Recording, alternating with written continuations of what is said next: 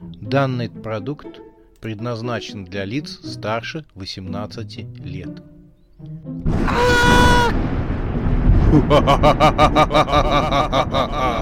Пощекочи, нервишки. Матч Вурдалаков. Глава первая. Договор с демоном.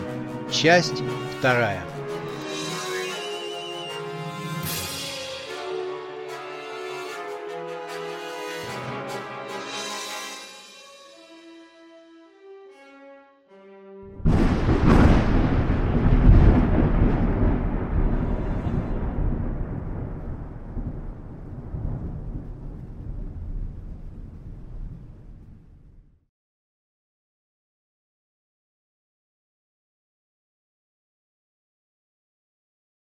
Удар. Еще удар. Всполохи в глазах. Разноцветно так, словно под веками решили запустить салют. Кровь на зубах. Металлический вкус с оттенком соли. Ракета не помнил, как упал на вытоптанное регбийное поле. Сквозь шум в ушах он услышал голос комментатора.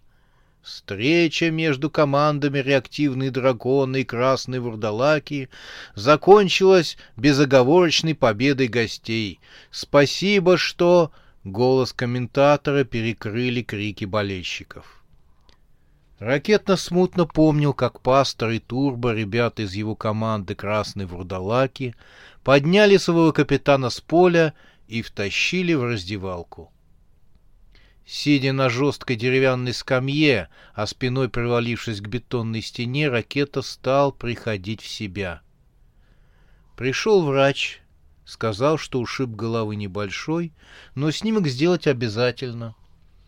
Ракету голова не волновала, обычное сотрясение. Он боялся за ногу. После первой схватки в начале игры он упал, и по его колену дружно пробежались соперники — он подозревал, что этот марафон был не случайен. Начале боли не было, но к концу игры ракета уже вовсю прихрамывал, но уйти с поля отказывался. А если честно, то и заменить его было уже неким. Сейчас, когда он начал приходить в себя, боль все сильнее и сильнее охватывала ногу. Врач, врач посмотрел и покачал головой. — Завтра приедешь ко мне в кабинет, поедем в больницу. Это явно миниск. Сделал укол обезболивающим и ушел. Настроение в раздевалке было так себе. Чего радоваться? Очередной проигрыш в этом сезоне не сулил ничего хорошего. Даже тренер, по обыкновению любивший толкнуть коротенькую минуты так на сорок речь, просто зашел и коротенько сказал «Молодцы, сделали все, что могли, и бла-бла-бла, мы еще все свое возьмем. Ребята тоже не стали развозить нюни пальцем по стеклу и уже стали строить планы на сегодняшний вечер. «Турбо, мы с ребятами по пиву, ты как?» «Я с вами. Бизон, а кто еще идет?» «Я, Марс и Граф. Остальные не знаю. Снайпер, ты идешь?» «Не, ты же знаешь, что я не пью». И я не пью, но пиво же можно. И граф тоже не идет. Слышь, я тоже не иду. А у тебя, граф, чего? Я сегодня у Оксаны. Так пиво выпьешь и пойдешь. Воняет. От кого воняет? От тебя, Бизон, воняет, если не перестанешь меня донимать. А если серьезно? Оксана не любит, когда пахнет спиртным. Так для куража же. Она говорит, что с таким запахом до куража у нас не дойдет дело. Тфу на тебя. А ты, пастор, у тебя тоже кураж? Ага. В смысле? У меня завтра служба. Батюшка Пафнутий говорит, негоже отрочи изрыгать слова духовные вперемешку с переграммом искусительным.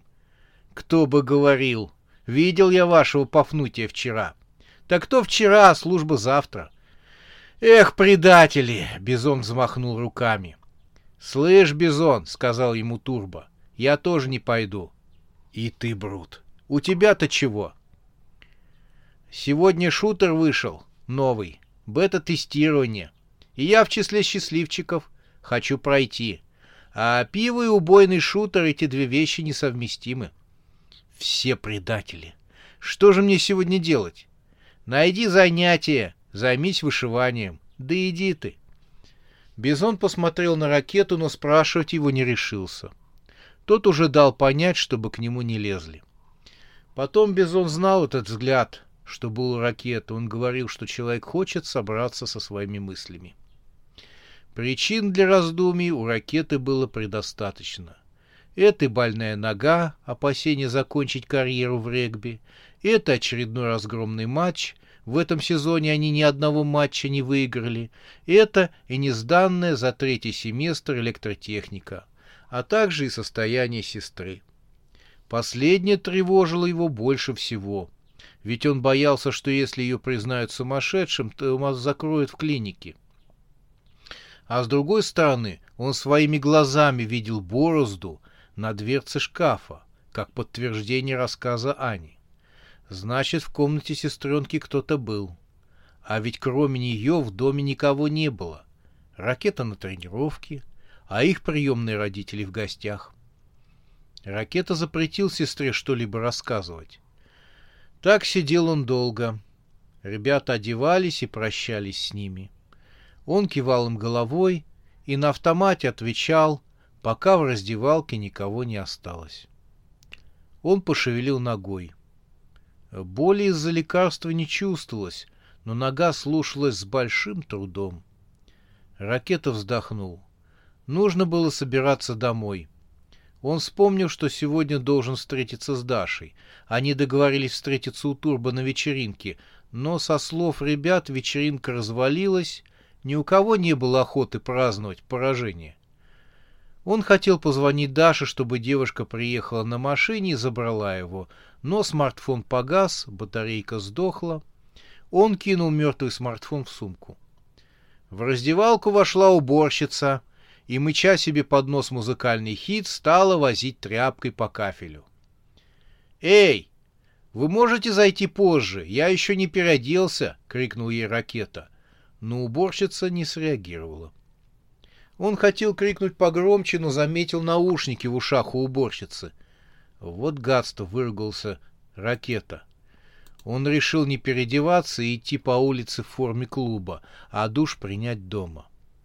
Но как только молодой человек попробовал встать, внезапно боль пронзила его ногу так, что в глазах потемнело. Вот тебе и болеутоляющие. «Ничего, мне не больно, не больно», — стал уговаривать себя ракета, растирая ногу. Боль отступила. Надолго ли? «Что, сильно болит?» — услышал над собой женский голос. Уборщица стояла рядом с ним, опираясь на швабру из супермаркета «Идея». Ракета очень удивился, ведь еще несколько секунд назад она терла кафель в дальнем углу раздевалки, а теперь уже стояла возле него. Если уборщица так быстро перемещается, то тетке дорога в сборную страны по регби. Впрочем, это ему, видимо, померещилось. «Здравствуйте, тетя Маша!» — почтительно поприветствовал уборщицу ракета. «Спасибо, не дождетесь. У тебя, я смотрю, дела не очень». Ракета с подозрением посматривал на уборщицу, потому что слышал рассказы про одиноких теток преклонного возраста, которые, оставшись наедине с молодыми людьми, начинают выделывать всякие номера. Не хотелось бы стать участником такого номера. «Знаете, я пойду. А может, тебя подвести? Как ты дойдешь до дома без ноги?» «Вот началось», — подумал про себя ракета. «Сейчас сяду э, в ее машину, потом случайно тормознемся у ее дома, а после попросят банку огурцов ей открыть. Он скользнул взглядом по уборщице, и к собственному ужасу она не показалась ему такой уж и старой. Казалось, что она даже постройнела, а ее всегда связанные в узелок сальные волосы вдруг распушились и заблестели. Ракет подумал, что чокнулся. Это у меня точно сотрясение мозга. Что-то там нарушилось, и теперь мне красивыми кажутся старухи. Он вновь посмотрел на уборщицу, ему показалось, что она опять изменилась и помолодела еще лет на десять. «Плохо твое дело», — сказала уборщица. Завтра в больнице выяснится, что ногу твою нужно оперировать. Чего это? Оттяпают тебе ногу, молодой человек. Ракета хмыкнул. Не нравился ему этот разговор, а уборщица ему не нравилась еще больше. Вернее, стала нравиться еще больше, потому что еще больше помолодела. Что его самого изрядно попугало. Вот меня контузило, подумал он. Самое главное не паниковать. Нужно добраться до больницы, хотя нет, в больницу нельзя. Вдруг в дурку поместят. Но все равно нужно выбраться отсюда. Он дернулся от того, что уборщица больно его щипнула за плечо. «Эй, есть кто дома?» — гаркнула она в ухо. «Чего?» — переспросил ракета. «Ты из страны чего?» «Чего?» «Предупреждаю, только еще раз скажи, чего, я за себя не ручаюсь». «Чего?» Уборщица наставила на ракету два пальца, типа пистолет, и на губах изобразила выстрел. «Классный фильм, мне тоже нравится». «Чего?» — тетка всплеснула руками. «У тебя заело там, что ли? Пошутили и хватит». «Чего?» Тетя Маша занесла идеевскую швабру над головой ракеты. «Сейчас шандарахну тебя по башке, будешь знать». «Не нужно». «Ого, у нас есть прогресс. Мы выехали из страны чего?» «Чего?» Уборщица трешнула шваброй по башке ракету. «Эй, сумасшедшая, хватит! Что вы от меня хотите?» — вскричал он. «Я вас не бью только потому, что вы женщина и старше меня по возрасту». Тетя Маша отступила. Теперь у нас завязался диалог. Какой диалог к лешему? Вломилась в мужскую раздевалку, бахнула меня шваброй по башке. Тетя Маша, вы сумасшедшая? Не, нормальная настолько, что самой страшно. И мне от вашей нормальности страшно. Ракета почесал место от удара шваброй. Что вы ко мне прицепились? Нога у тебя болит? Болит. Вы что, доктор? Оканчивала курсы медсестры на мясокомбинате. Хочу тебя предупредить, что отрежут тебе ногу завтра. Ракета проглотил эту дерзость. Главное для него было отвязаться от этой сумасшедшей. Это все? Вы сообщили мне все, что хотели? Теперь можете убираться? Не, еще не все. Что же еще? Может, мне голову отрежут? А голову тебе по-любому отрежут. Сегодня ночью. Ладно. Аннушка что, уже масло разлила? Не в масле дело, а в клей. Какой еще клей к лешему? Ракета стал терять терпение. Слушай, тетка, я уважаю старших, но сейчас хочу сказать. Вали отсюда! Уборщица подняла указательный палец, словно указующий перц. Я пришла к тебе, потому что есть способ решить все твои проблемы разом. Тебе нужно продать душу, и я знаю, к кому нужно обратиться. Тетя Маш, это уже слишком. Хорошо, давай забудем, что я тебе сказала. Давай просто довезу тебя до дома и все. И все. И все без эксцессов. Ракета со своей стороны поднял указательный палец. Давайте оговорим все еще раз. Вы довозите меня до дома и все. И все, у тебя же болит нога, я решила тебе помочь. Ракета посмотрел на уборщицу. Сейчас она выглядела спокойной, трезвомыслящей женщиной. Если не считать, что помолодела еще лет на пять. Ракета вздохнул. Делать было нечего. Он с трудом поднялся и закинул на плечо сумку. «А машина у вас далеко стоит?» — спросил он. Уборщица заторопилась. «Далеко идти не нужно», — сказала она. Ракета поплелся к двери. «Э, «Не туда», — остановил его уборщица. «А куда еще?» — не понял ракета. Уборщица бойко запрыгнула на идеевскую швабру. Она показала на место сзади. «Пристраивайся!» Челюсть ракеты, что называется, отвалилась. «Все, тетка явно сумасшедшая», — подумал он. Он хотел просто уйти, но со своей ногой он будет ковылять полчаса до двери. Он знал, что самое главное при обращении с сумасшедшими — это их не злить. А то они могут сотворить разные ерунды, которые не очень будет нравиться окружающим. «Садись!» — вновь потребовала уборщица. Ракета решил не злить психованную. Сейчас совершим мысленный полет, и потом она от меня отстанет, так думал он. Он залез на швабру позади уборщицы. А может, это розыгрыш? Вдруг мелькнула в его голове мысль. Ребята решили приколоться и снимают меня сейчас на камеру. Потом зальют в рутюб или трикток. «Эй ты! Держись очень крепко!» — предупредила уборщица.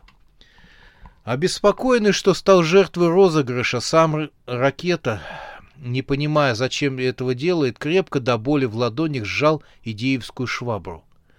Вдруг швабра стартанула. Она вылетела в открытое окно. Со скоростью космической ракеты она вознесла уборщицу регбиста под самые небеса. Ракета ухватился за пластиковый черенок идеевской швабры. Он орал, что есть мочи.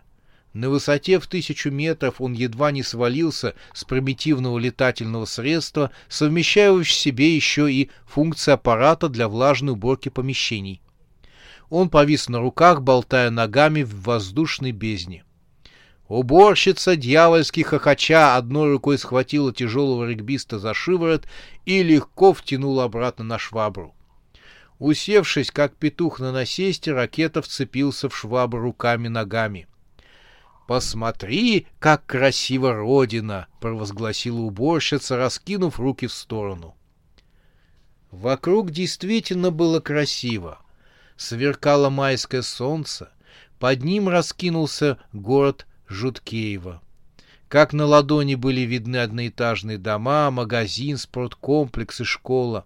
На западе мрачной громадой темнела химическая фабрика. На ней работало почти все взрослое население поселка.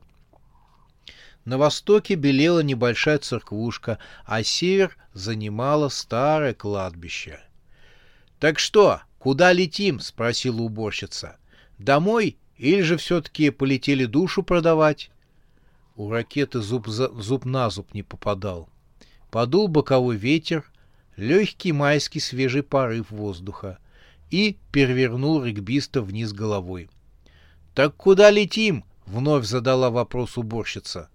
«Адм-уй-ай!» — лишь мог провести ракета. «Душу продавать? Нетум-ай-ой! Хорошо, полетели продавать душу». Уборщица направила швабру к земле, та резко пошла на снижение. Пикировала вниз швабра так быстро, что небо промелькнуло в глазах у висевшего вниз головой ракеты. Матч Вурдалаков.